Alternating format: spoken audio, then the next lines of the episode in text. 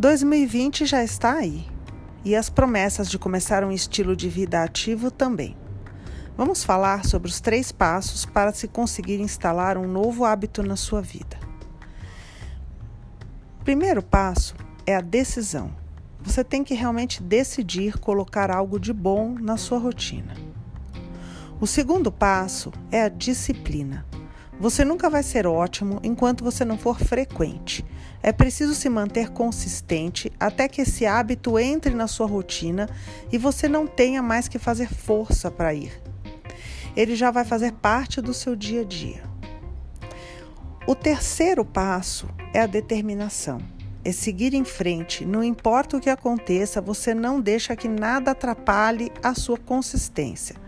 Você está 100% comprometido.